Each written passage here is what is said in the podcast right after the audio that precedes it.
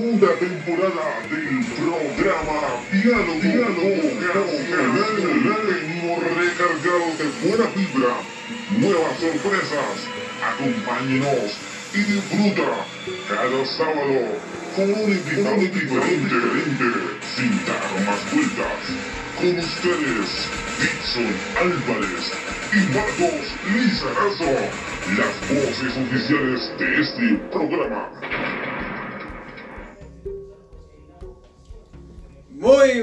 Noches a todas las personas que sintonizan a esta hora, a esta segunda temporada del diálogo vocacional. Saludamos a los que nos siguen a través del Instagram Redentoristas de Colombia en vivo y en directo, a través del Facebook Dixon Álvarez y especialmente a través del Facebook Live Misioneros Redentoristas de Colombia.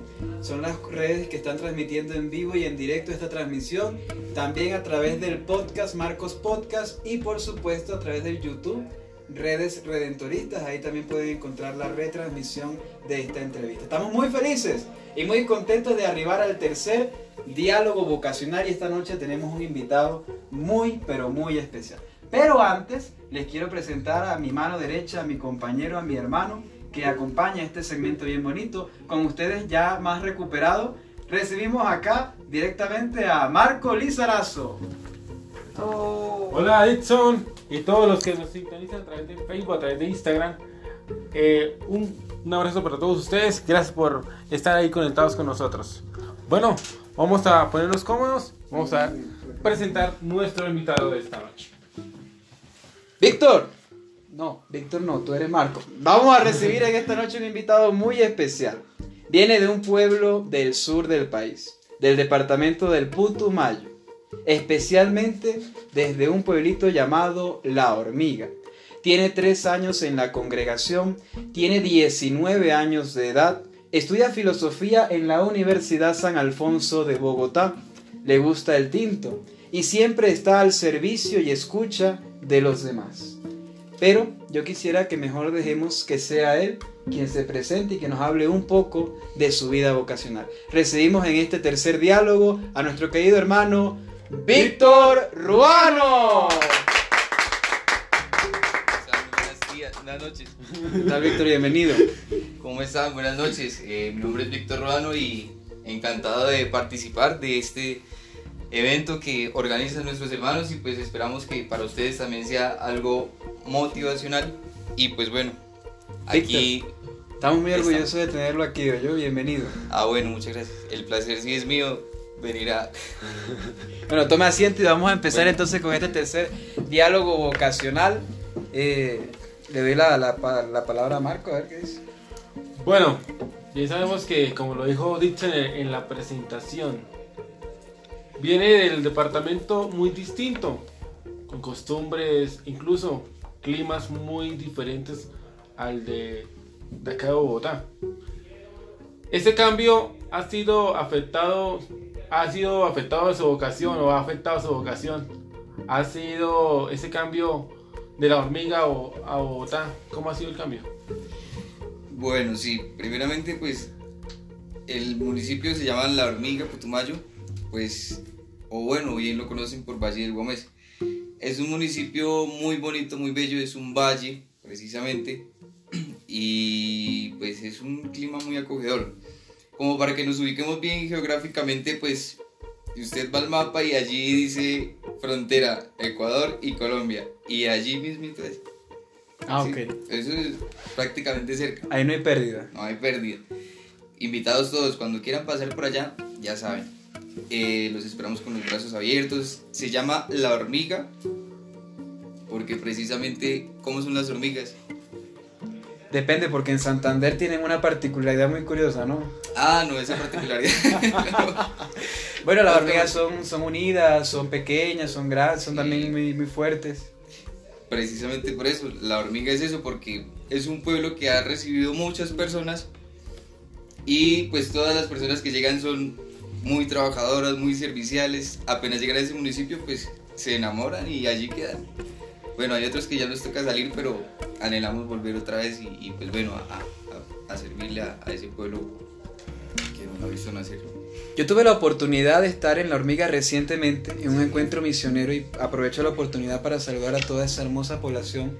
Víctor, y no alcancé a estar lo suficiente como para captar ciertas tradiciones, ciertas culturas que son propias de tu departamento y que no se ven en todo el país. ¿Qué cultura, qué tradición, de pronto alguna música típica, algo que resaltar que sea propio de la hormiga y del putumayo en general?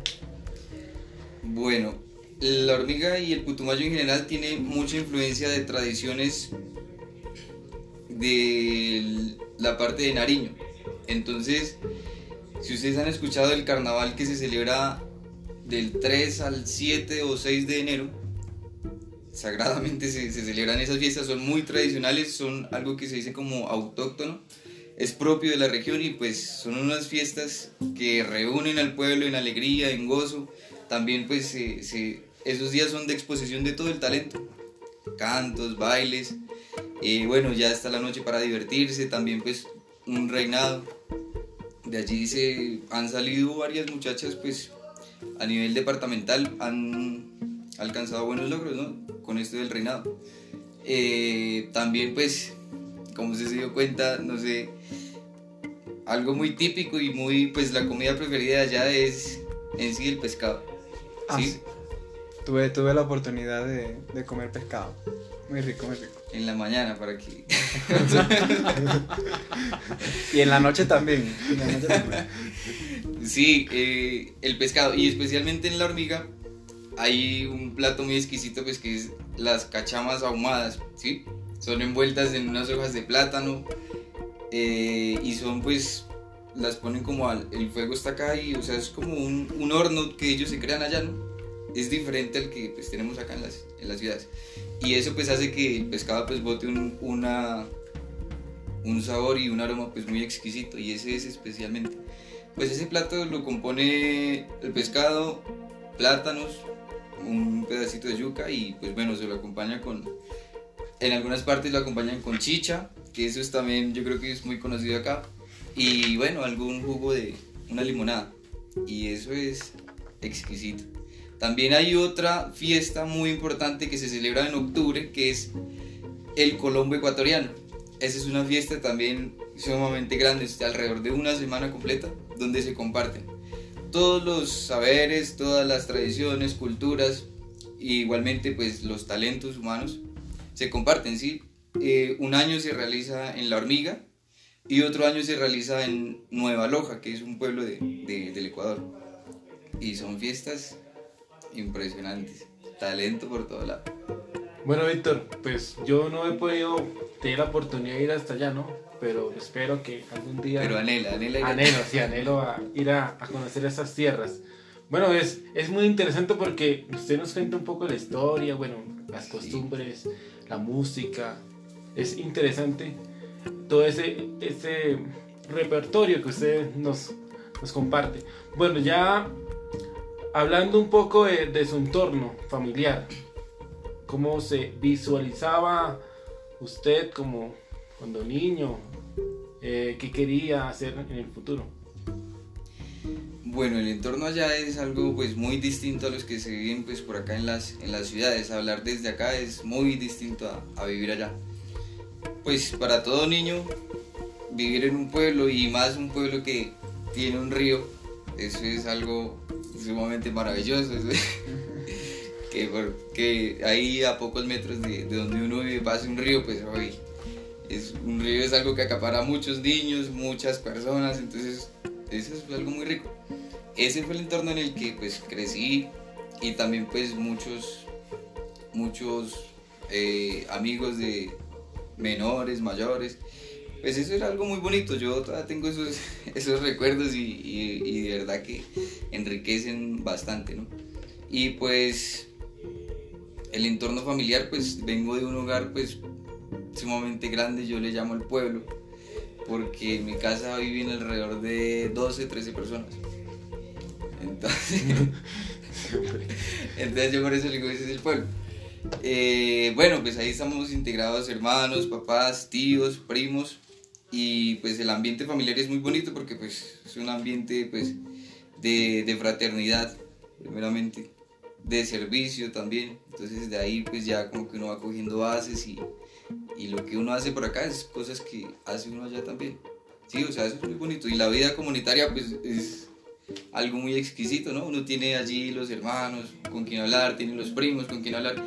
Y salir a un seminario es algo también más enriquecedor aún, ¿sí? Siempre uno ha vivido entre muchas personas y vivir entre otras personas, pues, pues eso se fa- me facilita un poco, pues, haberme acoplado al seminario, ¿no? A, a la vida comunitaria. Y pues también en muchos entornos, ¿no? De colegios, de, de- de cursos y cuestiones donde uno, donde uno se integra, pues es muy importante. Y más en nuestra vida redentorista, que es una vida comunitaria, ¿no? Comunitaria, sí, señor. Muy bien. Víctor, yo quisiera preguntarte, ya que nos hablas un poco de ese entorno familiar, ellos, y me voy un poco más al núcleo, ¿no? Ellos, y especialmente mamá y papá, que por cierto tuve la oportunidad de conocerlos, muy, muy agradable familia. Eh, saludos, ¿no? Saludos a todos ellos. Ellos siempre estuvieron de acuerdo con, con tu vocación, siempre te apoyaron, o hubo ahí como que una dificultad, o un malentendido, o de pronto negación. ¿Cómo, ¿Cómo fue ese momento en el que les dijiste, me quiero ir al seminario? Pues, pues, pues, pues, bueno, el proceso que yo llevo es muy largo, ¿sí? Eh, bueno, les comento así a grandes rasgos. A la edad de 13 años, yo acudí al sacramento del bautizo porque todavía no estaba bautizado a esa edad. Y entonces el padre dijo, bueno, hay una promoción, el que quiera ser bautizado y no le alcanzó el tiempo, venga toda una semana a la Eucaristía, se queda dos horas después de la Eucaristía. Y bueno, el domingo lo, lo, bautizamos y yo, uy, esta es la oportunidad. Y yo había ido a misa solo. Y, y bueno, yo busqué al padre y le dije, padre, me quiero anotar. Entonces me dijo, listo, ¿cuáles son sus datos? Y, y pues yo leí mis datos y me dijo, ¿cuál es su padrino? Y yo, ay, y bueno, yo anoté a alguien, a una persona pues que siempre ha sido especial, ¿no? Y todavía es especial. Y no le había dicho. Y después me tocó llegar a comentarles, vea, mañana empezamos un cursillo de, de bautizo, tienen que acompañarme. Ay, muchacho, ¿en qué se metió? bueno, desde ahí empieza, ¿no? Y luego pues ya viendo la necesidad y bueno, asistí al segundo, perdón, asistí al siguiente año al, al sacramento de la comunión y asistí con mi hermana. Y ella también fue otro caso especial porque ella eh, estaban iniciando un grupo juvenil y entonces me dijo, vamos a ver un grupo juvenil. Y yo le digo, un grupo juvenil, ¿y eso qué tal será? Y pues había música y todo, había muchos jóvenes. Y entonces yo dije, pues vamos, ¿no? Y efectivamente fuimos, eh, nos conocimos con el padre, el padre también muy didáctico, padre muy chévere, muy cercano, muy joven, pues, pues atrae a cualquiera, ¿no? Y entonces ella fue y me acompañó dos sábados de, de, de- de grupo juvenil y no fue más. Allí me dejó. Ah, caramba. Y bueno, entonces con el padre, con el padre que lo recuerdo muy bien. Bueno, son dos padres. El padre Pedro Mauricio Ávila, misionero redentorista, muy trabajador, y el padre Pedro Manuel Herrera, que les agradezco mucho a ellos dos por pues, la oportunidad, ¿no? Entonces ellos pues, sí, pues hicimos una amistad muy chévere, ¿no? Siempre había admirado el trabajo de los redentoristas porque misiones, eh, ellos me invitaban después que íbamos a las veredas. Yo, uy, padre, yo no sabía que usted iba a las veredas. Sí, señor, yo voy a las veredas todos los domingos. Íbamos a las veredas todos los domingos, sagradamente. Y después en la tarde, pues íbamos a, a donde los abuelitos, ¿no?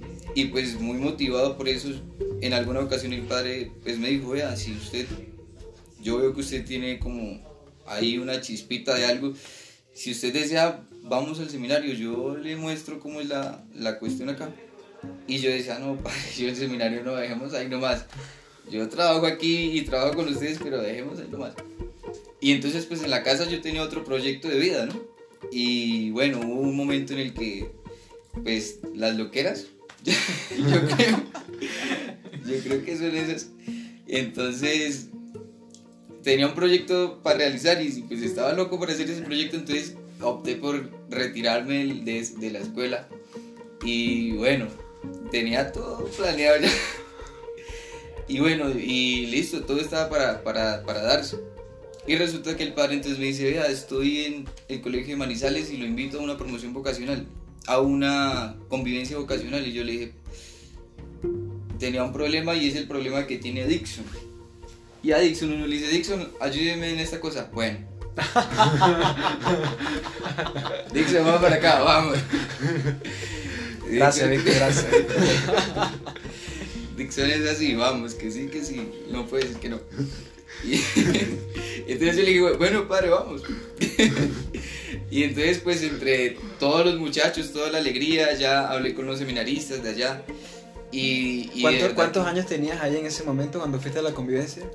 Tenía 17 años. 17. Y fuimos desde la hormiga hasta Manizales, fuimos cuatro muchachos y, y entonces yo era como el más grande, entonces las mamás de uno, vea, se lo encargo. Y, y yo, no señora, señora, pero yo también soy nuevo para allá.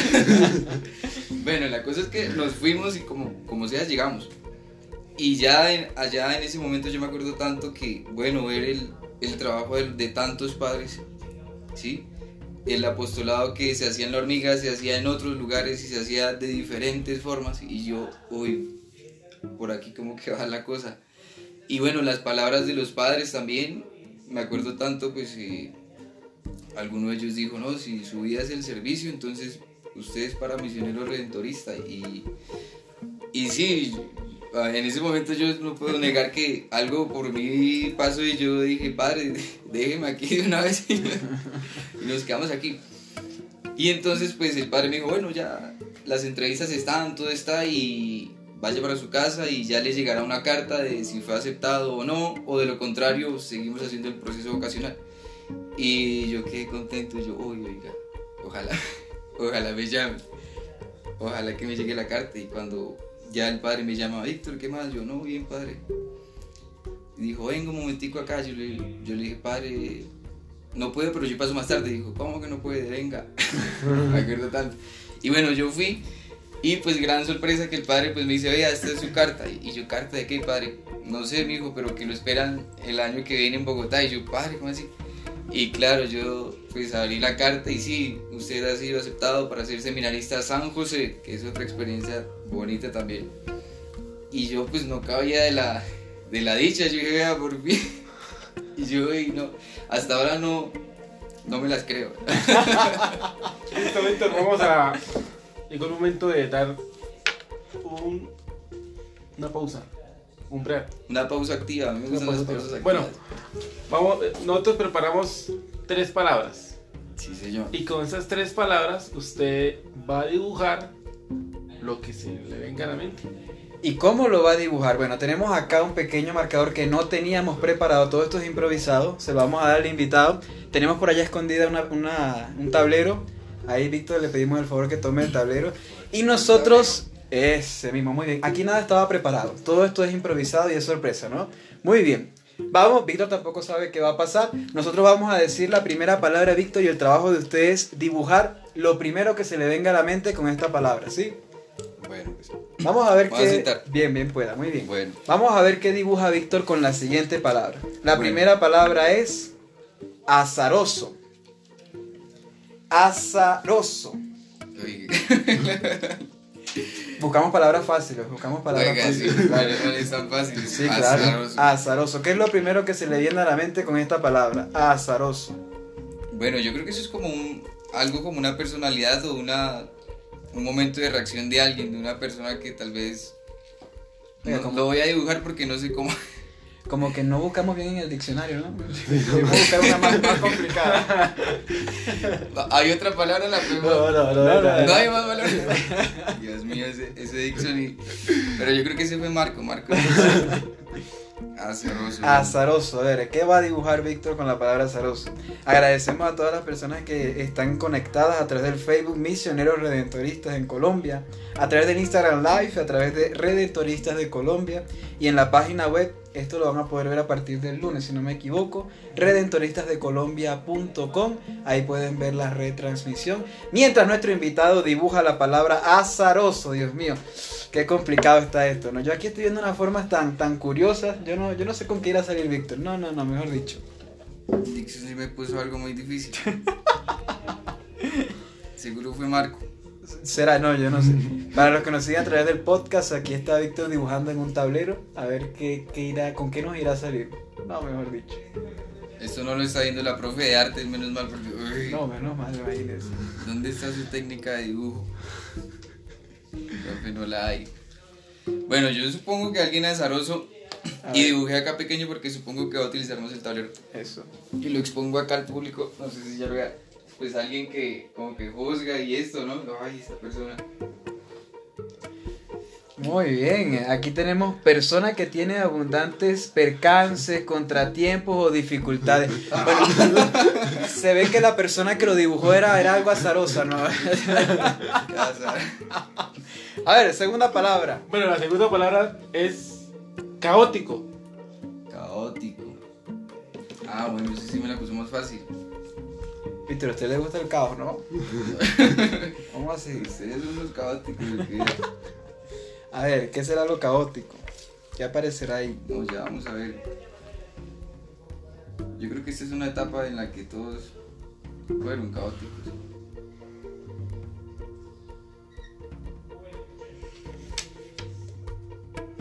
Sí, señores.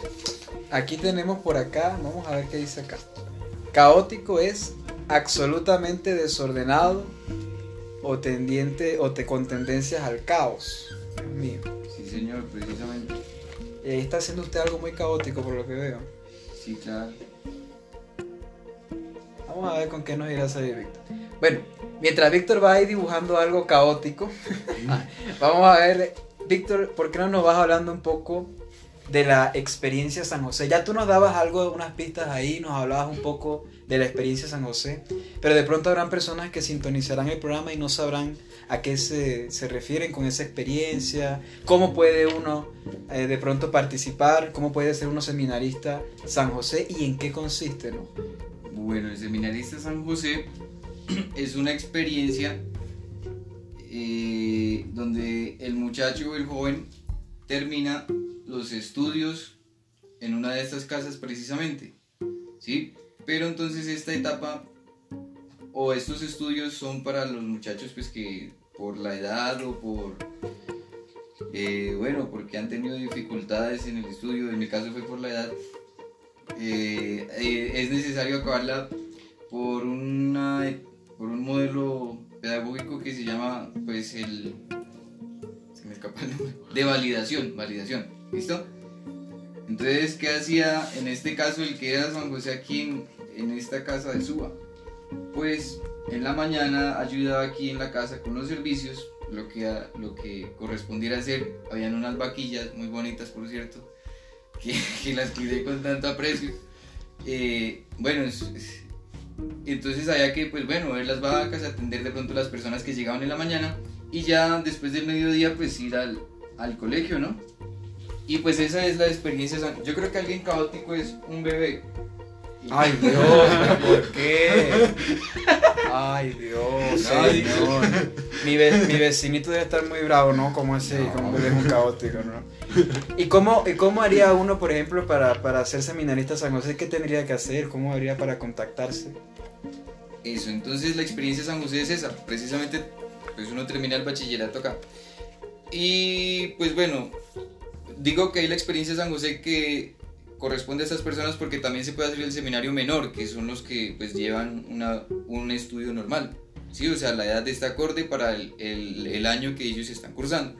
En este caso, pues si usted está cursando un año que no corresponde a su edad, por ejemplo, digamos un caso, usted tiene 18 años y apenas va a terminar o apenas está en noveno y décimo, pues entonces el promotor vocacional le dice, bueno, si le proponemos que termine eh, el bachillerato allá y mientras tanto pues usted nos va ayudando en unos oficios de la casa y entonces esa es la experiencia de San José. Pues uno con el promotor vocacional ya, ya hablaría ahí en este caso. Ah, bueno. Es, es interesante eso para de pronto las personas que te interesan. Bueno, Víctor, gracias por cumplir el reto. Eh, ya podemos Falta guardar el tablero. última, la última palabra, ¿no? No, no, no. No, No, porque tiene tiempo, no. Listo. Vamos a- Vamos a, a- Pero qué la- bonito dibujo, Víctor. con la, otra, dibujo. con la otra pregunta. Bueno, la otra pregunta es, muchos jóvenes que se estarán preguntando, ¿no? ¿Por qué entrar en el- un seminario? ¿Qué, qué pudiese hacer uno como, como religioso que no puede hacer otra, o, otra, en otra pro- profesión? ¿Qué, ¿Qué le diría usted a esos jóvenes? Bueno, primeramente, esta profesión o esta vocación es para las personas que están o para las personas que sienten o su vida está relacionada con el servicio, ¿sí? Ustedes ven a Dixon y a Marco y ellos son unas personas muy serviciales que si les dicen misión, ellos dicen vamos. ¿Sí? Es precisamente para esas personas que sienten, o sea, necesidad a, servir a las demás personas, a ayudar. Y bueno, ya se desarrollan más campos, ¿no? Hay misión que se realiza desde colegios, hay el promotor vocacional que también es un misionero, está el padre provincial que también es un misionero, o si su misión es una casa de formación, pero todo está relacionado al servicio. Si usted es un joven muy servicial, desde la iglesia usted puede poner sus dones y sus talentos para las demás personas.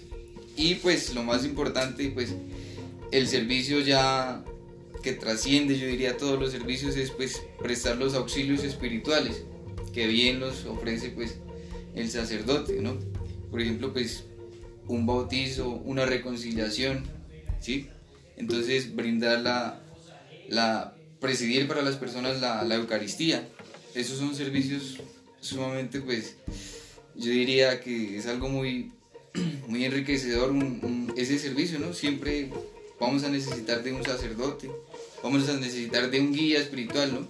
Entonces, pues, si usted siente que su vocación es el servicio, las puertas están abiertas. Yo creo que ya por ahí han escuchado la, eh, los números de los promotores vocacionales, ¿no? Sé, de pronto de ellos ya les den el, el teléfono de los promotores, pero en sí es eso, ¿no? Y yo los animo pues a que dentro de la congregación pues se pueden realizar también ustedes como, como personas al servicio. Eso es lo más, lo más importante. Víctor, ¿qué te gustaría hacer? Dios mío, ¿qué, qué es por esta pregunta? ¿Qué te gustaría hacer que nunca hayas hecho? Lanzarte de un helicóptero con paracaídas, ¿no? Eh, escalar una... Sí, porque es que es no sé, escalar una montaña, eh, visitar Tierra Santa. ¿Qué te gustaría hacer que hasta los momentos nunca hayas hecho? Bueno, son muchas cosas, ¿no? Ay. Primero, me gustaría hacer un viaje, pero un viaje eh, algo ligero de equipaje y pues sería a los países, por ejemplo, ahí el país de, pues la India me gusta mucho, o visitar África también, pero de manera pues pastoral, ¿no? Eso sería para mí, o hacer como quien dice una peregrinación. Eso sería algo muy, muy loco. y Yo digo, tengo que hacerlo porque si no, no, no, me siento realizado. No, mentira. sí, eso, eso sería algo loco, ¿no? Ir con lo mínimo por, por estos países me, me gustaría muchísimo. Listo, Víctor. Entonces ya para finalizar nuestra entrevista, Sí. en un minuto, un mensaje vocacional. un mensaje vocacional. bueno, hay algo que los sacerdotes nunca son solos, los religiosos nunca están solos, ¿sí? El hecho de que la vocación de ellos haya sido consagrarse, como también la vocación del matrimonio fue unirse entre, entre dos personas que están ahí dispuestas a luchar por lo que sea y a forjar un hogar. O también está la persona que tiene una vida célibe, ¿no? O sea, el celibato. Entonces esas tres vocaciones son sumamente importantes y en especial esta, la religiosa, no es alguien que, pues uno escucha, ay, pero es que usted se va a quedar solo. Yo digo, no, solo no. Porque donde sea que, que uno vaya, siempre va a tener un pueblo a quien guiar. Entonces uno ya no está solo, sino que uno ya es de este pueblo que tiene que guiar y este pueblo lo recoge a uno, ¿no? Entonces es algo muy bonito que, que escuchaba por ahora y era que cuando se es religioso, sí, o sea, digo religioso porque pues ustedes comprenden, ¿no? Sacerdotes, hermanas, hermanos y todos ellos. Entonces, cuando uno se es religioso, pues abandona los amores que pueden ser muy mundanos, que o el amor del mundo es muy, muy débil, no alcanza o no es comparable con el amor que, que uno recibe cuando se une a, Jesús, a Dios, ¿sí? Es un amor mucho más grande. Entonces, la invitación es, es esa, si usted siente la, siente la inquietud vocacional, no dude en, en- en hacer su proceso, en hacer su discernimiento, que pues una vocación es sumamente importante y delicada. A veces eso es lo que a uno le pica en el corazón, pero por vergüenza dice, uy, no, pero ¿qué van a decir mis amigos? O, la- o bueno, al- a, la, a la imagen que represente, por así decirlo, ¿no? Pero si es lo que a uno le, le revuelca el corazón allí y dicen, sí, ustedes para ser, para ser religioso, no duden en hacerlo, ¿sí? si esa es su libertad, si esa es su, su entrega, si eso es lo que a usted le apasiona, eso es, y, y Dios lo ha llamado para eso, ¿sí? Entonces es eso, ¿no? Uno tal vez se, se rehúsa o, deja los amores que ofrece el mundo, que tal vez son muy pocos, y recibe un amor mucho más grande, pues que es el de, el de Dios el de Jesús, ¿sí? Entonces yo pues les hago la invitación a todos, ¿no? A que, o bueno, también desde, como les decía, desde las parejas, ¿no? El ser padre y madre de familia es otra vocación que también hay que cultivar, ¿no? Entonces pues aquí los jueces vocacionales ya saben, ¿no? Orar por todas las vocaciones, en especial pues la de los redentoristas y también pues es la vocación bonita de- del matrimonio, me parece, y admiro y respeto a todos los que luchan todos los días por volver a, a apasionarse por la persona que está al lado, de yo eh, sentir el amor que Dios transmite a través de mi pareja, o sea, son cositas que yo digo, y tal vez en esa vida no hubiera estado yo, pero sí estoy en esta otra. Pero igual felicitar a esas personas y a los que viven en el celibato, pues también, ¿sí? Ellos son unas personas pues que por tener más disposición tal vez, ¿no? No, no crean que es que los otros no tienen disposición, ¿no? Pero ellos también pues ofrecen muchas cosas, ¿no? Y también están dispuestos a, a todo, ¿sí? Entonces, la invitación es esa, a vivir en una de esas tres vocaciones y si es a la que Dios nos ha llamado, el mismo Dios nos va a dar la fuerza. El mismo Dios nos provee de las fuerzas. Yo eso lo tengo muy, muy seguro. Hay una canción muy bonita que dice, si naciste para martillo, del cielo te caen los clavos. Eso es algo muy, muy filosófico esa canción. Víctor, tenemos aquí a las afueras pescado para que comamos a esta hora de la noche. Claro, porque imagínense. Le agradecemos mucho el que haya estado aquí con nosotros. Es un gran testimonio de vida, testimonio vocacional. Lo apreciamos mucho y oramos siempre a Dios porque lo mantenga firme en este camino como redentorista. Queremos agradecer especialmente, no lo hice el sábado pasado, a Marlon Marchán, que está aquí con la parte técnica en el Instagram, a Juan Carlos Castillo, que también nos está acompañando, a Juan Manuel Jiménez, que es nuestro productor técnico, gracias a Leonel Ramírez por la iluminación, a Adrián Cebrián por la escenografía, Dios mío, aquí participó mucha gente, a Marco Lizarazo, que ha sido mi compañero en este proyecto, y a Víctor Ruano, que nos ha acompañado esta noche, muchísimas gracias. Bueno, entonces agradecerle a Víctor y a todos los que sí, sí, se sintonizaron a través de Facebook, a través de Instagram y a los que nos escuchan a través de podcast. Ya saben que lo pueden descargar, lo pueden escuchar cuando quieran. ¿Listo? Entonces, una feliz noche para todos. Muchas gracias por acompañarnos. Los esperamos el próximo sábado.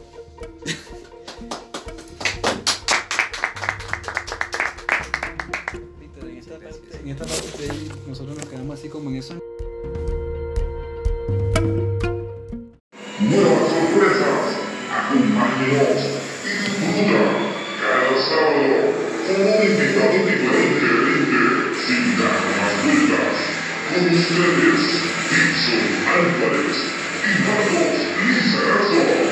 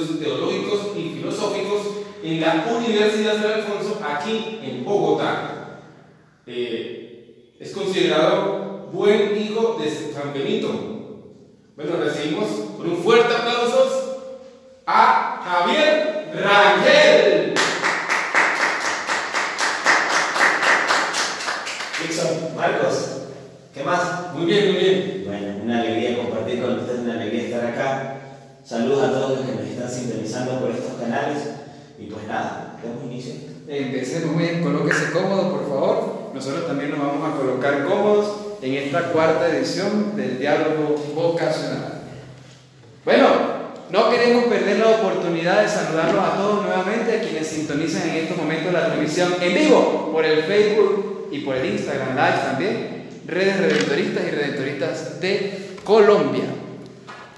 Bueno, Bueno, vamos a hacer la primera pregunta, Javier. Y de verdad que, que me siento muy feliz. Esta entrevista tenía ya tiempo esperándose. En la primera edición no se pudo dar. Y ahora estamos nuevamente aquí contigo compartiendo. Yo quisiera preguntarte, Javier, ¿cómo te veías de niño? ¿Qué, qué veías cuando, que, cuando eras grande, cuando eras niño y veías el futuro? ¿Qué, qué veías? Oye, Dixon, yo siempre, cuando niño, yo crecí en un pueblito, bueno, como ya lo dijeron, se llama Cuchilles.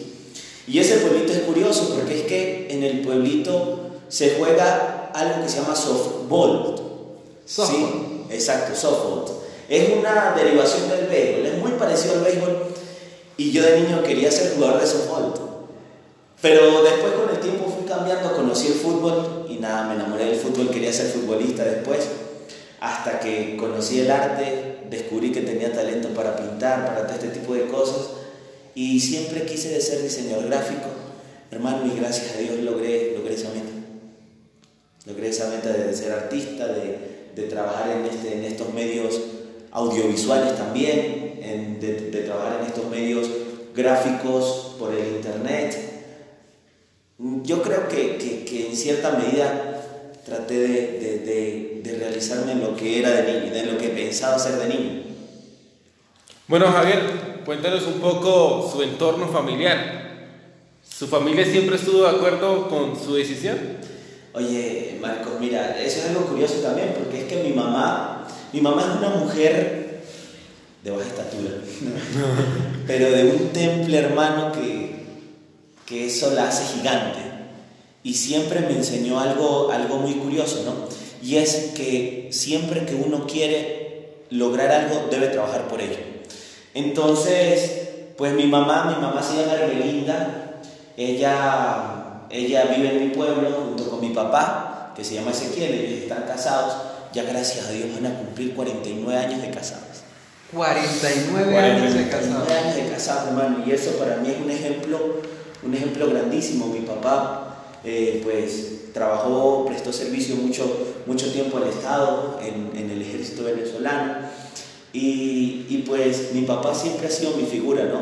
Mi figura guía, como que la persona que yo siempre, la cual como que, como que he visto ese ejemplo. Y él es una persona muy, muy ordenada, muy correcta, muy estricta, y mi mamá es todo lo contrario. Mi mamá es una persona muy noble, muy sencilla, muy dada a los demás. Y entonces como que ese complemento me ayudó a mí a, a, a gestar muchas cosas, ¿no?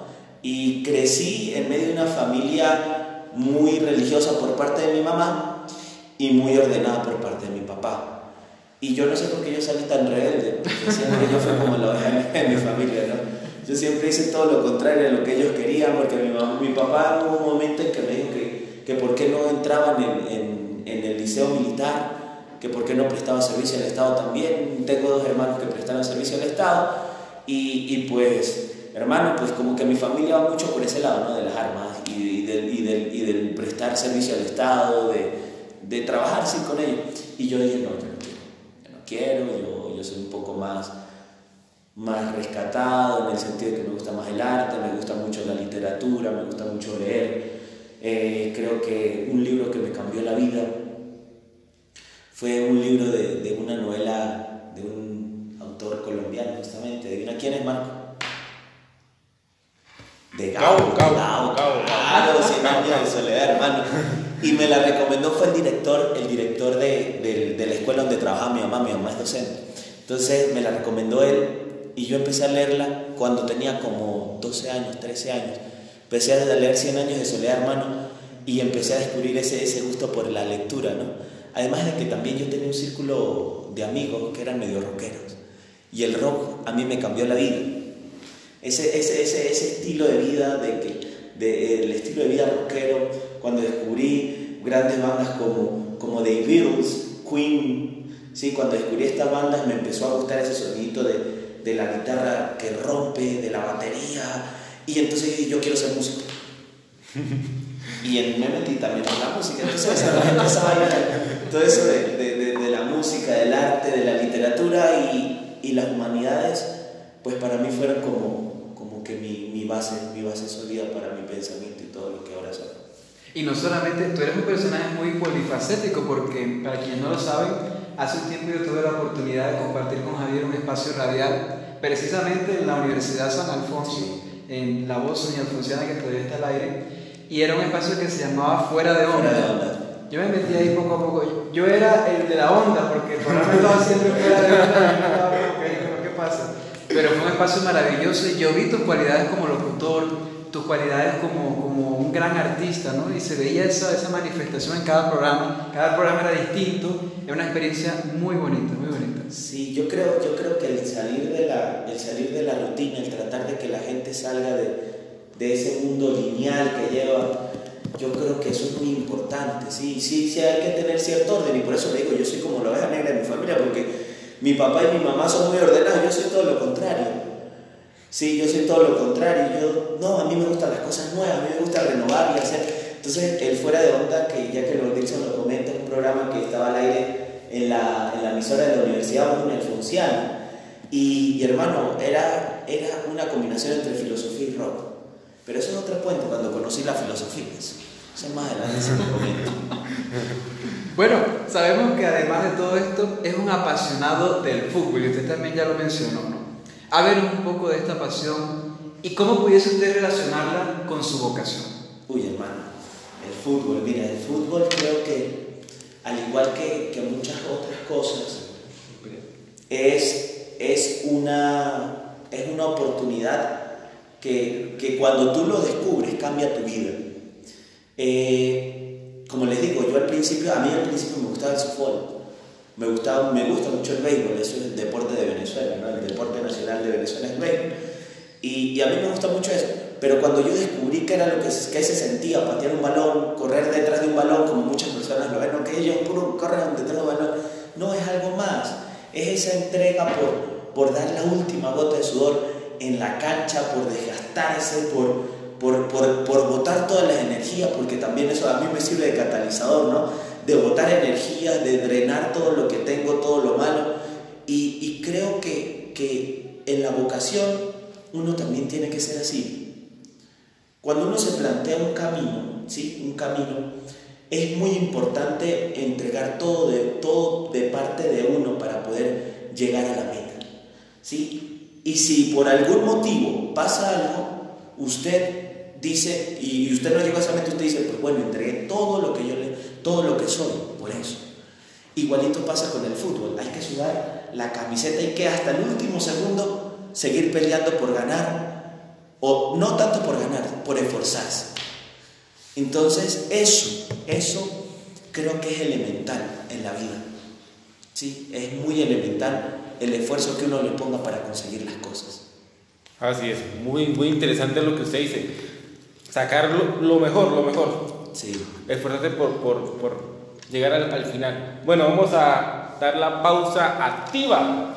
Así es, Marco, y es que en esta segunda temporada hemos incluido este espacio donde hacemos una pausa activa en medio de la entrevista e involucramos a nuestro querido entrevistado. Él no tiene idea, pero nosotros hemos rescatado un instrumento musical muy característico y que él maneja muy bien. Yo le quiero pedir a nuestro director técnico, Juan Manuel, que por favor le haga entrega a Javier de este oh. elemento, que es un cuatro, muy distinguido por los venezolanos. Javier es un excelente músico, pero hoy vamos a corroborar si en realidad es muy bueno. Vamos a ver si usted logra hacer que ese 4 toque la categoría que nosotros vamos a, a anunciar, ¿no? Yo por acá tengo algunas categorías de música. Javier, ¿tú pudieses hacer que ese 4 tocara merengue?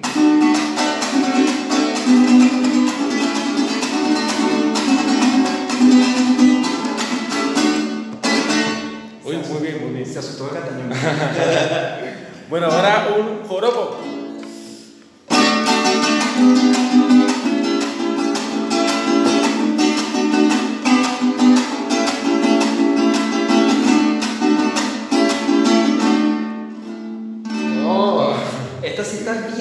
Difícil. Esta no creo que la logre. Calipso. Calipso, vamos a ver.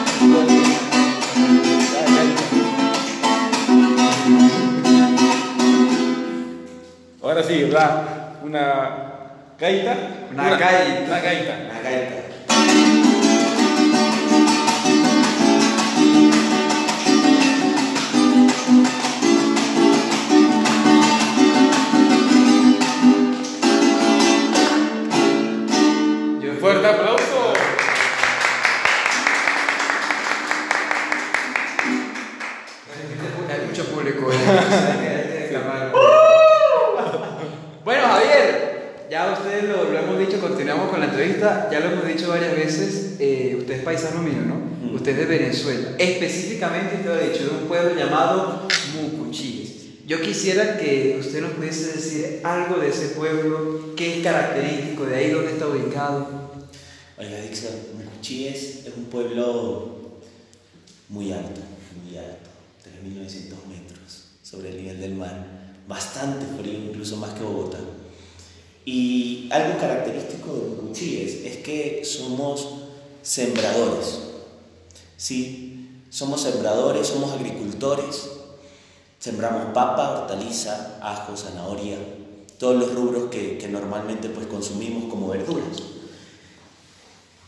Mucuchíes tiene el nombre de un indígena de una, de una tribu que se llaman los Timotocuicas, que era una tribu indígena que, habitaba pues, los Andes venezolanos, específicamente pues, ese sector de donde yo soy, y significa tierra del frío. Mucu es tierra y Chíes es frío. Realmente Chía es luna, pero Chíes, la derivación es, significa frío porque la luna es fría.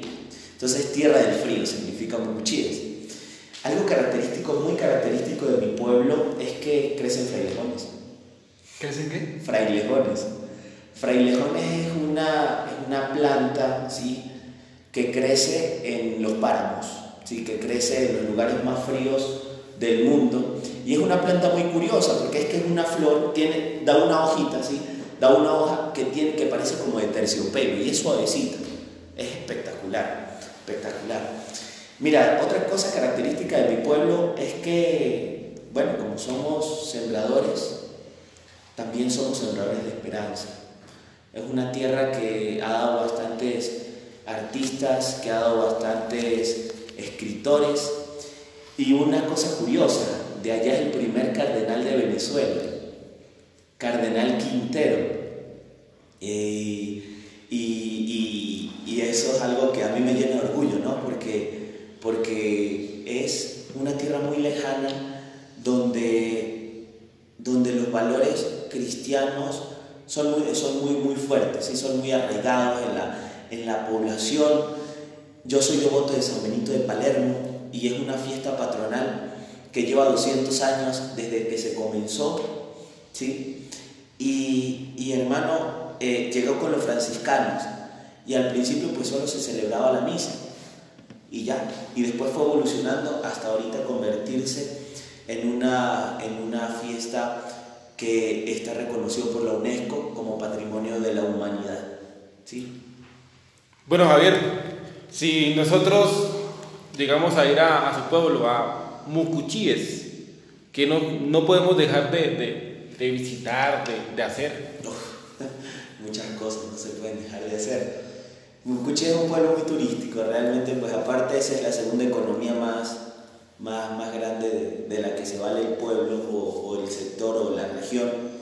Y creo que una cosa característica es que hubo un artista que, que, se llama Juan Félix Sánchez y él hizo una capilla de piedra. Y esa capilla de piedra pues es muy característica en toda Venezuela. Está allá, no pueden dejar de visitarla, pero también tenemos algo curioso, y es que cerca del pueblo antes había un volcán. Y las fallas tectónicas crean que hacen que el agua se caliente. Y entonces por allí pasa una fuente o una, una quebradita y esa agua que pasa por las fallas tectónicas de ese volcán se calienta y tenemos aguas termales, naturales, naturales. Entonces también es algo que no pueden dejar de visitar, además los páramos, las lagunas, muchas cosas de las que hay que hacer en Mucuchíes, que los invito para cuando ustedes puedan ir a Venezuela, vayan a Mérida vayan a Mucuchíes. Claro que sí, pero pasen por Maracaibo primero. que es todo lo contrario. Allá, allá el calor es a 40, mano. Allá también tenemos aguas termales. Sí, todo, todo el día acá. Javier, si yo voy a Santander, no puedo dejar de comer el mute. Si yo voy a Bogotá, no puedo dejar de comer el ayar. Si yo voy a, a diferentes lugares y no puedo dejar de comer. Si yo voy a Mucuchíes, ¿qué no puedo dejar de comer? La arepa. La arepa, andina con una pizca. La pizca es lo que acá le llaman eh, changua, que la hace en una sopa de leche, que le echan huevo, papas y la condimentan con, con un poquito de cilantro, ¿sí? Y se la sirven a usted, le sirven la pizca con la arepa andina y un pedazo de cuajada. No puede dejar de comer eso. Eso es, eso es pura potencia. A la mañanita eso. Aquí, a la afuera tenemos unas arepas andinas y unas pizcas para, para Javier, para sorprenderlo con eso. Javier, si usted pudiese en este momento darle las gracias a alguien por su vocación, ¿a quién sería y por qué? Hermano, creo que, bueno, primero le daré la ocasión a eh, le daré gracias a Dios por, por darme el don de, de vivir, ¿sí? de ser feliz, de descubrir que, que en el servicio está presta la felicidad y, está allí, está pegadita ahí. Pero en, este, en mi camino vocacional hay muchas, muchas personas que, de las cuales yo podría nombrar acá. Eh, le daría las gracias principalmente a mi mamá y a mi abuela, que son como las, las bases espirituales de mi, de, mi, de mi vocación. Mi vieja, pues todos los días me dice que estoy rezando por usted, y mi abuela, no, hermano, es una legionaria, ella es legionaria María. Y esa señora se levanta a las 3 de la mañana, hace la coronilla, la Divina Misericordia, y con eso le digo todo. Entonces, yo creo que les debo la vocación a ellas dos, a mi papá por el ejemplo, y a un padre que se llama Carlos, que estuvo durante 12 años en mi pueblo. Desde que yo nací, ese fue el padre que yo conocí desde chiquito. Y, y hermano, ese padre me enseñó a mí tantas cosas. Y lo principal creo que fue el servicio, el servicio a la comunidad, la preocupación por la gente que necesita. El ejemplo que él me dio es elemental en mi vocación. Creo que se la debo a, a a esas cuatro personas. ¿Sí? Hay muchas más, pero principalmente esas cuatro personas. Bueno, Javier, no- usted nos, nos- nos decía sobre el libro, sobre el gran Cien escritor. Gabo. Eh, 100 años de desgracia, Gabo. Bueno, la pregunta es, si usted tuviera la oportunidad de escribir un libro, ¿cómo se llamaría? ¿Cómo se llamaría ese libro? Mm, le, le podría poner un camino a la felicidad, pero no, hay, mucho, hay muchas cosas así. Además, suena como, como, como, creci- como autocrecimiento, sí, autosuperación. No, no, eso no. Yo diría, eh, sirve, sé feliz y ama. Así le pondría. Creo, ¿Y que por en qué? Eso, creo que en eso se resume mi vida. En el servicio, en el, en el amar las cosas que hago, en el servicio a lo que, a lo que se necesite y en el ser feliz a toda costa, en el tratar de, de que las cosas que haga pues sean para, para llenar no solo mi corazón, sino el corazón de muchas otras personas. Creo que la vocación, la vocación no es eh, más que el llamado a la felicidad, sea cual sea el camino que usted tome, sea cual sea, si sea para sacerdote, para religioso, para matrimonial, eh, la vocación matrimonial, ¿sí? la vocación de solteros, ¿sí? y en el camino laboral también, en el, en el, en el, en el mundo profesional también, seas un doctor, seas un ingeniero, seas un profesor. Pero todo, todo eso se resume en que la vocación que tú tomes tiene que ser para que te lleve a la felicidad. Tiene que hacerte feliz porque si no, no tiene sentido. ¿sí? Si hay algo, hay algo que, que, que, es más amargo, es hacer las cosas obligado. Y entonces si tú quieres hacer las cosas obligado, mejor no las hagas porque las vas a hacer mal. ¿Sí? O puedes hacerlas bien, pero no te van a llenar a ti y no vas a crecer. En cambio, cuando tú haces las cosas por felicidad, esa felicidad, pues haces que tú hagas las cosas con, con amor y con entrega y que des lo mejor siempre. Que es lo que estamos hablando. Muy interesante, muy interesante. Bueno, Javier, eh, ha sido un grato privilegio tenerte aquí. Eres el primer venezolano en esta segunda temporada. Eso de verdad que a mí me llena de mucho orgullo. Javier, tienes un minuto, exactamente un minuto a partir de este momento para dar un mensaje vocacional, porque bueno, este es un espacio para promover también a todos los jóvenes que sientan el llamado y la inquietud a ser como tú, a ser como nosotros, seminaristas y especialmente redentoristas. Tienes un minuto para dirigirte a esos jóvenes y a esas personas que nos siguen en vivo y que ven este video posteriormente. Estamos. Yo, yo diría, antes, antes de que me... Dame, dame tres, 30 segundos adicionales para decir algo, ¿no? No para ser como otro, sino para ser como uno es, ¿sí? Y desde allí ser feliz. Entonces, ¿qué, qué, qué es lo principal? Yo digo, muchachos, muchachas, hombres y mujeres que tengan, pues, esa, ese llamado, ¿sí? No solo a la vocación religiosa, a la vocación sacerdotal, sino también el, el llamado al, al matrimonio, la vocación matrimonial.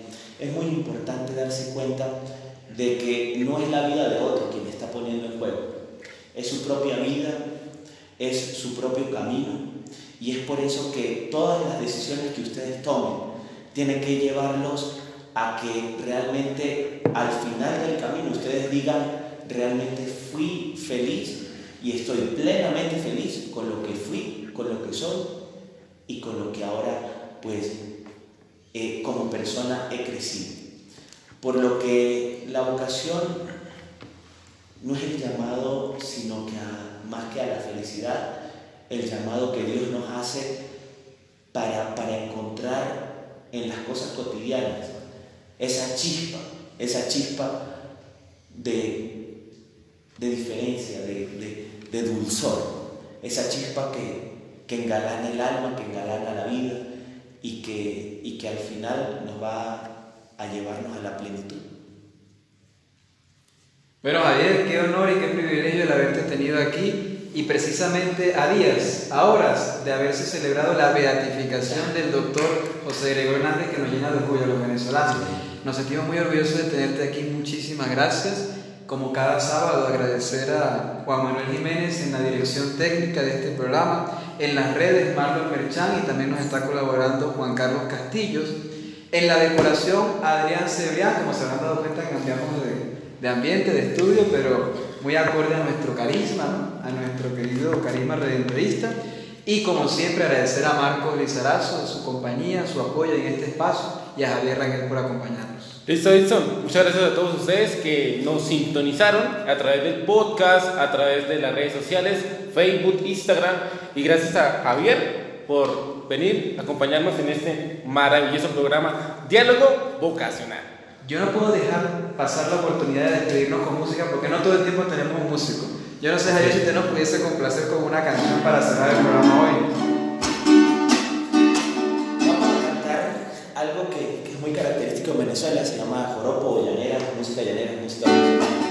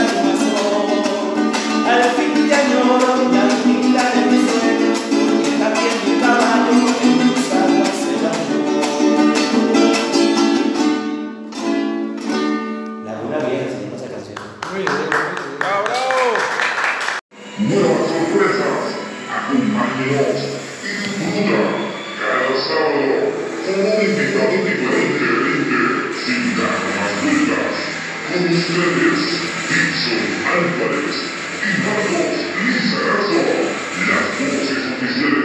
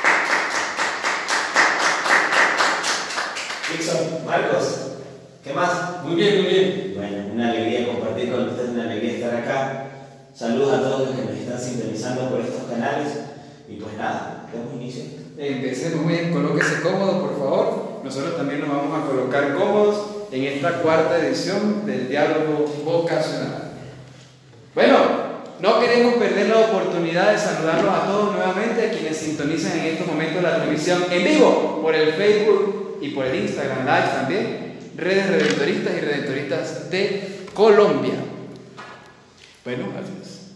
Bueno, vamos a hacer las primeras preguntas, Javier, y de verdad que, que me siento muy feliz. Esta entrevista tenía ya tiempo esperándose, en la primera edición no se pudo dar, y ahora estamos nuevamente aquí contigo compartiendo. Yo quisiera preguntarte, Javier, ¿cómo te veías de mí? ¿Qué, veías cuando, que, cuando eras grande, cuando eras niño y veías el futuro? ¿Qué, veías? Dixon, yo siempre, cuando niño yo crecí en un pueblito, bueno, como ya lo dijeron, se llama Cuchilles. Y ese pueblito es curioso porque es que en el pueblito se juega algo que se llama softball. Softball. ¿Sí? Exacto, softball. Es una derivación del béisbol, es muy parecido al béisbol. Y yo de niño quería ser jugador de softball. Pero después con el tiempo fui cambiando, conocí el fútbol y nada, me enamoré del fútbol, quería ser futbolista después, hasta que conocí el arte, descubrí que tenía talento para pintar, para todo este tipo de cosas y siempre quise ser diseñador gráfico. Hermano, y gracias a Dios logré, logré esa meta. Logré esa meta de ser artista, de, de trabajar en, este, en estos medios audiovisuales también, de, de trabajar en estos medios gráficos por el internet. Yo creo que, que, que en cierta medida traté de, de, de, realizarme en lo que era de niño, de lo que pensaba ser de niño. Bueno, Javier, cuéntanos un poco su entorno familiar. ¿Su familia siempre estuvo de acuerdo con su decisión? Oye, Marcos, mira, eso es algo curioso también, porque es que mi mamá, mi mamá es una mujer de baja estatura, pero de un temple hermano que, que eso la hace gigante. Y siempre me enseñó algo, algo muy curioso, ¿no? Y es que siempre que uno quiere lograr algo, debe trabajar por ello. Entonces, pues mi mamá, mi mamá se llama Hermelinda, ella, ella vive en mi pueblo junto con mi papá, que se llama Ezequiel, ellos están casados, ya gracias a Dios van a cumplir 49 años de casados. 49 años de casados. 49 años de casados, hermano, y eso para mí es un ejemplo, un ejemplo grandísimo. Mi papá, eh, pues, trabajó, prestó servicio mucho, mucho tiempo al Estado, en, el ejército venezolano, y, y, pues mi papá siempre ha sido mi figura, ¿no? Mi figura guía, como que la persona que yo siempre, la cual como que, como que he visto ese ejemplo. Y él es una persona muy, muy ordenada, muy correcta, muy estricta, y mi mamá es todo lo contrario. Mi mamá es una persona muy noble, muy sencilla, muy dada a los demás. Y entonces como que ese complemento me ayudó a mí a, a, a gestar muchas cosas, ¿no? Y crecí en medio de una familia muy religiosa por parte de mi mamá y muy ordenada por parte de mi papá. Y yo no sé por qué yo salí tan rebelde, porque siempre yo fui como la oveja mi familia, ¿no? Yo siempre hice todo lo contrario de lo que ellos querían, porque mi, mamá, mi papá hubo un momento en que me dijo que, que por qué no entraban en, en, en el liceo militar, que por qué no prestaba servicio al Estado también. Tengo dos hermanos que prestaban servicio al Estado y, y pues hermano, pues como que mi familia va mucho por ese lado, ¿no? De las armas y, y, del, y, del, del, prestar servicio al Estado, de, de trabajar sí con ellos. Y yo dije, no, yo no quiero, yo no quiero, yo, yo soy un poco más, más rescatado en el sentido de que me gusta más el arte, me gusta mucho la literatura, me gusta mucho leer. Eh, creo que un libro que me cambió la vida fue un libro de, de una novela de un autor colombiano, justamente. ¿Adivina quién es, Marco? de Gabo, Gabo, Gabo, claro, 100 años de soledad, hermano. Y me la recomendó fue el director, el director de, de, de, la escuela donde trabajaba mi mamá, mi mamá es docente. Entonces me la recomendó él y yo empecé a leerla cuando tenía como 12 años, 13 años. Empecé a leer 100 años de soledad, hermano, y empecé a descubrir ese, ese gusto por la lectura, ¿no? Además de que también yo tenía un círculo de amigos que eran medio rockeros. Y el rock a mí me cambió la vida. Ese, ese, ese, ese estilo de vida, de que, de, el estilo de vida rockero, cuando descubrí grandes bandas como, como The Beatles, Queen, ¿sí? cuando descubrí estas bandas me empezó a gustar ese sonido de, de la guitarra que rompe, de la batería, y entonces yo quiero ser músico. y en, me metí también en la música, entonces esa vaina, todo eso de, de, de, la música, del arte, de la literatura y, y las humanidades, pues para mí fueron como, como que mi, mi, base, mi base sólida para mi pensamiento y todo lo que ahora soy. Y no solamente, tú eres un personaje muy polifacético porque, para quienes no lo saben, hace un tiempo yo tuve la oportunidad de compartir con Javier un espacio radial, precisamente en la Universidad San Alfonso, en la voz Doña Alfonsiana que todavía está al aire, y era un espacio que se llamaba Fuera de Onda. Fuera de onda. Yo me metí ahí poco a poco. Yo era el de la onda, porque el programa estaba siempre fuera de onda. ¿Qué pasa? Pero fue un espacio maravilloso y yo vi tus cualidades como locutor, tus cualidades como, como un gran artista, ¿no? Y se veía esa, esa manifestación en cada programa. Cada programa era distinto. Era una experiencia muy bonita.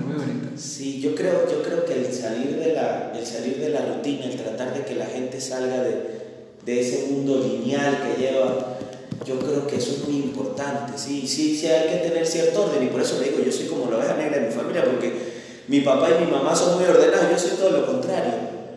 Sí, yo soy todo lo contrario, yo, no, a mí me gustan las cosas nuevas, a mí me gusta renovar y hacer. Entonces, el Fuera de Onda, que ya que lo Dixon lo comenta, es un programa que estaba al aire en la, en la emisora de la Universidad Bruno Alfonsiana. Y, y hermano, era, era una combinación entre filosofía y rock. Pero eso es otro cuento cuando conocí la filosofía. Eso, es más adelante, se. Bueno, sabemos que además de todo esto es un apasionado del fútbol y usted también ya lo mencionó, ¿no? A ver un poco de esta pasión y cómo pudiese usted relacionarla con su vocación. Uy, hermano, el fútbol, mira, el fútbol creo que, al igual que, muchas otras cosas, es, es, una, es una oportunidad que, que cuando tú lo descubres cambia tu vida. Eh, como les digo, yo al principio, a mí al principio me gustaba el fútbol. Me, gustaba, me gusta mucho el béisbol, eso es el deporte de Venezuela, el deporte nacional de Venezuela es béisbol. Y, a mí me gusta mucho eso. Pero cuando yo descubrí que era lo que que se sentía, patear un balón, correr detrás de un balón, como muchas personas lo ven, no que ellos puro corren detrás de un balón, no es algo más. Es esa entrega por, por dar la última gota de sudor en la cancha, por desgastarse, por, por, por, por botar todas las energías, porque también eso a mí me sirve de catalizador, ¿no? de botar energía, de drenar todo lo que tengo, todo lo malo. Y, y creo que, que, en la vocación uno también tiene que ser así. Cuando uno se plantea un camino, ¿sí? un camino, es muy importante entregar todo de, todo de parte de uno para poder llegar a la meta. ¿sí? Y si por algún motivo pasa algo, usted dice, y usted no llegó a esa meta, usted dice, pues bueno, entregué todo lo que yo le, todo lo que soy, por eso. Igualito pasa con el fútbol, hay que sudar la camiseta y que hasta el último segundo seguir peleando por ganar, o no tanto por ganar, por esforzarse. Entonces, eso, eso creo que es elemental en la vida. ¿Sí? Es muy elemental el esfuerzo que uno le ponga para conseguir las cosas. Así es, muy, muy interesante lo que usted dice. Sacar lo, lo mejor, lo mejor. Sí. Esforzarse por, por, por llegar al, al, final. Bueno, vamos a dar la pausa activa. Así es, Marco, y es que en esta segunda temporada hemos incluido este espacio donde hacemos una pausa activa en medio de la entrevista e involucramos a nuestro querido entrevistado. Él no tiene idea, pero nosotros hemos rescatado un instrumento musical muy característico y que él maneja muy bien. Yo le quiero pedir a nuestro director técnico, Juan Manuel, que por favor le haga entrega a Javier de este Ah. elemento, que es un cuatro muy distinguido por los venezolanos. Javier es un excelente músico, pero hoy vamos a corroborar si en realidad es muy bueno.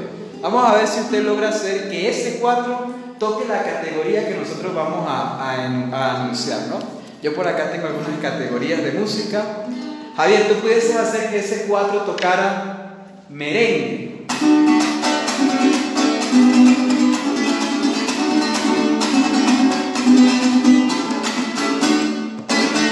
Uy, muy bien, muy bien. Se asustó el catañón. Bueno, ahora un joropo.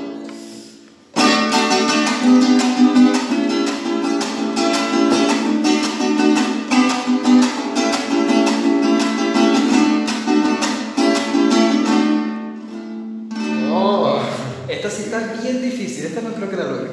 Calipso. Calipso, vamos a ver.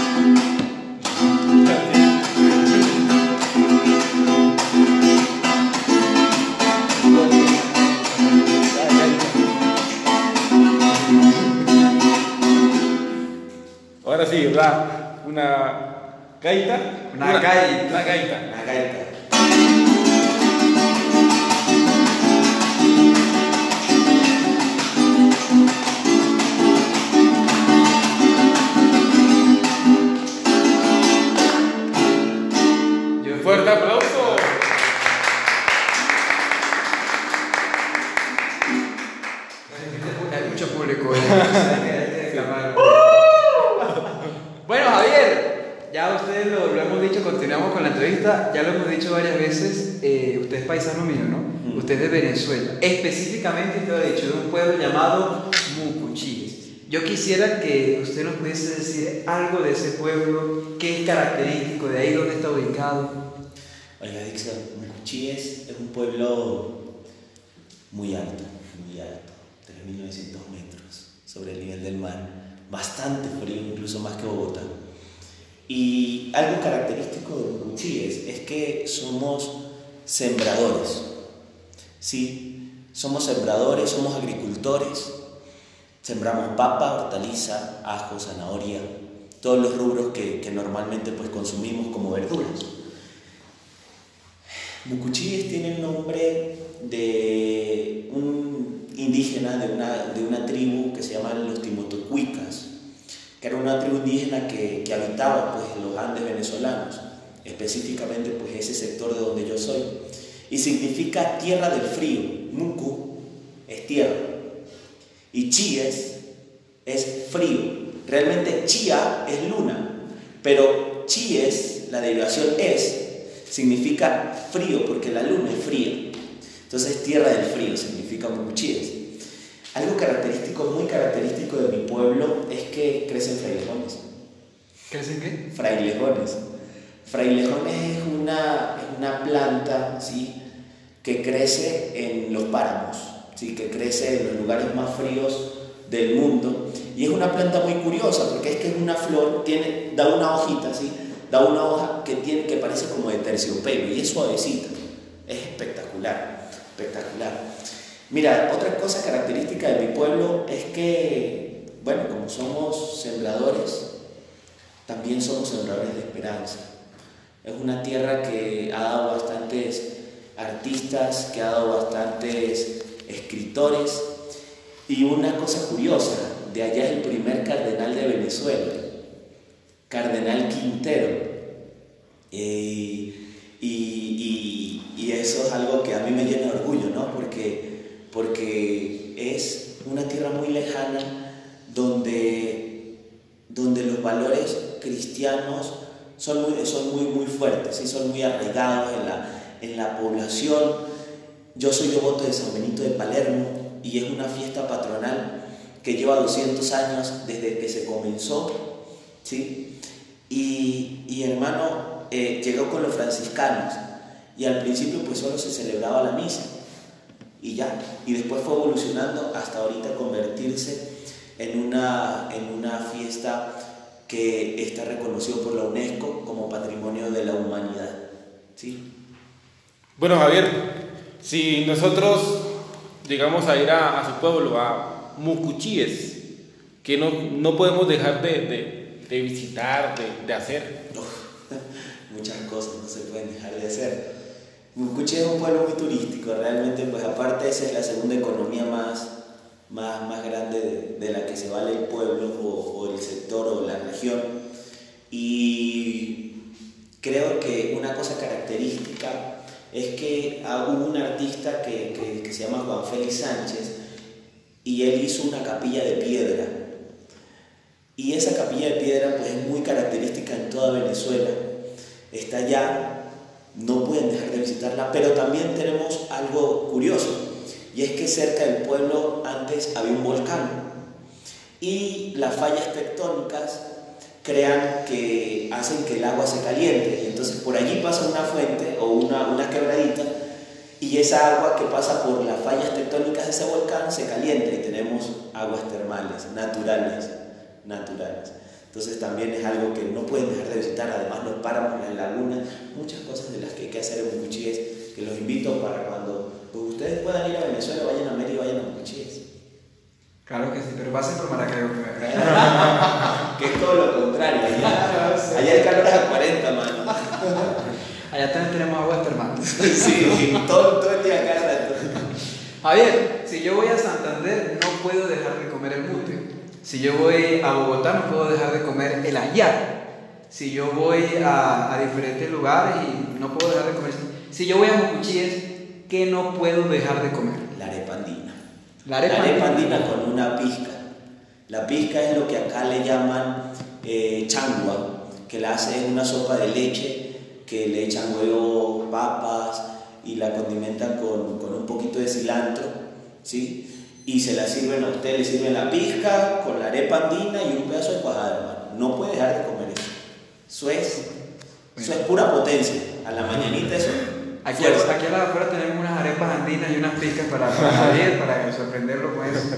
Javier, si usted pudiese en este momento darle las gracias a alguien por su vocación, ¿a quién sería y por qué?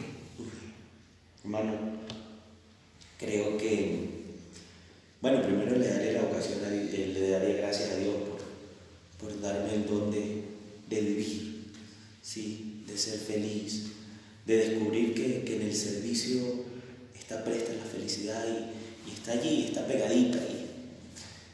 Pero en, este, en mi camino vocacional hay muchas, muchas personas que, de las cuales yo podría nombrar acá. Eh, le daría las gracias principalmente a mi mamá y a mi abuela, que son como las, las bases espirituales de mi, de, mi, de mi vocación. Mi vieja, pues todos los días me dice que estoy rezando por usted, y mi abuela, no, es una legionaria, ella es legionaria María. Y esa señora se levanta a las 3 de la mañana, hace la coronilla, la Divina Misericordia, y con eso le digo todo. Entonces, yo creo que les debo la vocación a ellas dos, a mi papá por el ejemplo, y a un padre que se llama Carlos, que estuvo durante 12 años en mi pueblo. Desde que yo nací, ese fue el padre que yo conocí desde chiquito. Y, y hermano, ese padre me enseñó a mí tantas cosas.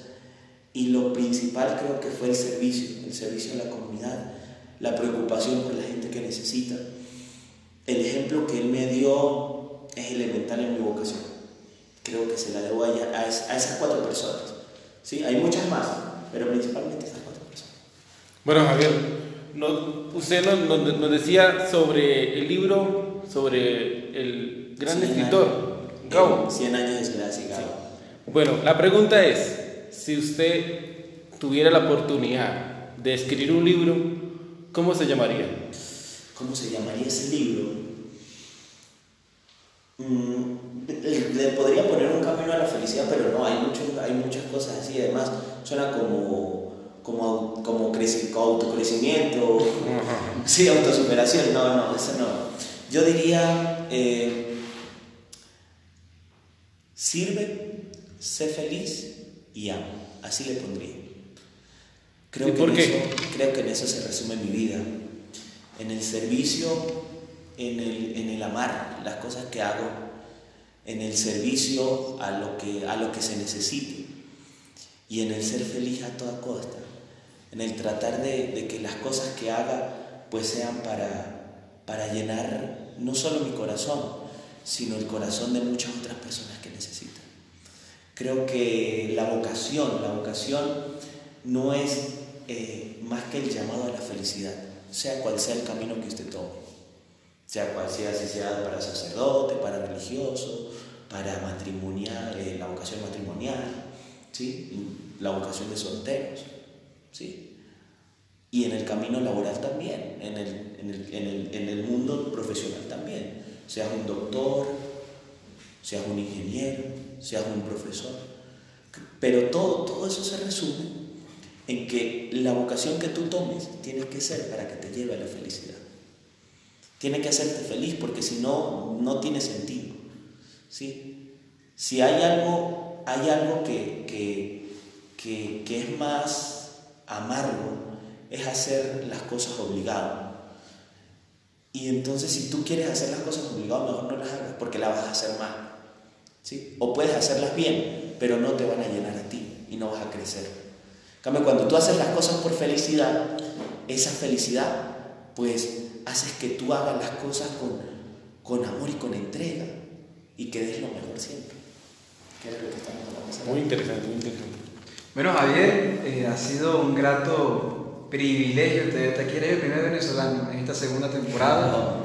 Eso de verdad que a mí me llena de mucho orgullo.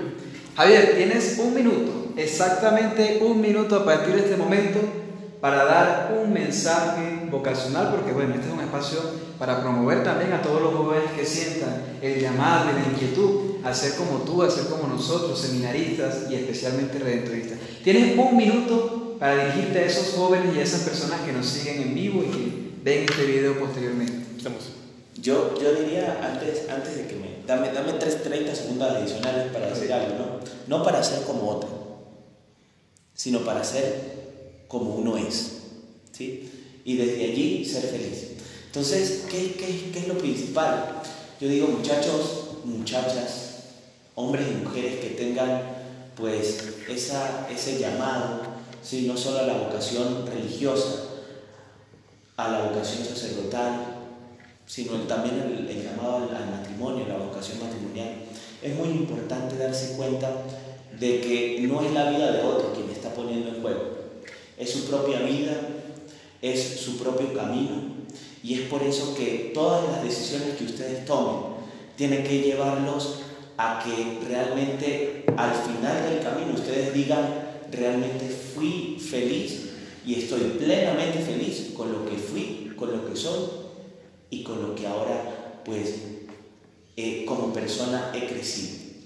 Por lo que la vocación no es el llamado, sino que a, más que a la felicidad, el llamado que Dios nos hace para, para encontrar en las cosas cotidianas esa chispa, esa chispa de, de diferencia, de, de, de, dulzor, esa chispa que, que engalana el alma, que engalana la vida y que, y que al final nos va a llevarnos a la plenitud. Bueno, Javier, qué honor y qué privilegio el haberte tenido aquí y precisamente a días, a horas de haberse celebrado la beatificación del doctor José Gregorio Hernández que nos llena de orgullo a los venezolanos. Nos sentimos muy orgullosos de tenerte aquí, muchísimas gracias. Como cada sábado, agradecer a Juan Manuel Jiménez en la dirección técnica de este programa, en las redes Marlon Merchan y también nos está colaborando Juan Carlos Castillos. En la decoración, Adrián Cebrián, como se habrán dado cuenta, cambiamos de, de ambiente, de estudio, pero muy acorde a nuestro carisma, ¿no? a nuestro querido carisma redentorista. Y como siempre, agradecer a Marcos Lizarazo, su compañía, su apoyo en este espacio y a Javier Rangel por acompañarnos. Listo, listo. Muchas gracias a todos ustedes que nos sintonizaron a través del podcast, a través de las redes sociales, Facebook, Instagram. Y gracias a Javier por venir a acompañarnos en este maravilloso programa Diálogo Vocacional. Yo no puedo dejar pasar la oportunidad de despedirnos con música porque no todo el tiempo tenemos un músico. Yo no sé, Javier, si usted nos pudiese complacer con una canción para cerrar el programa hoy. Vamos a cantar algo que, que es muy característico en Venezuela, se llama joropo o llanera, música llanera, música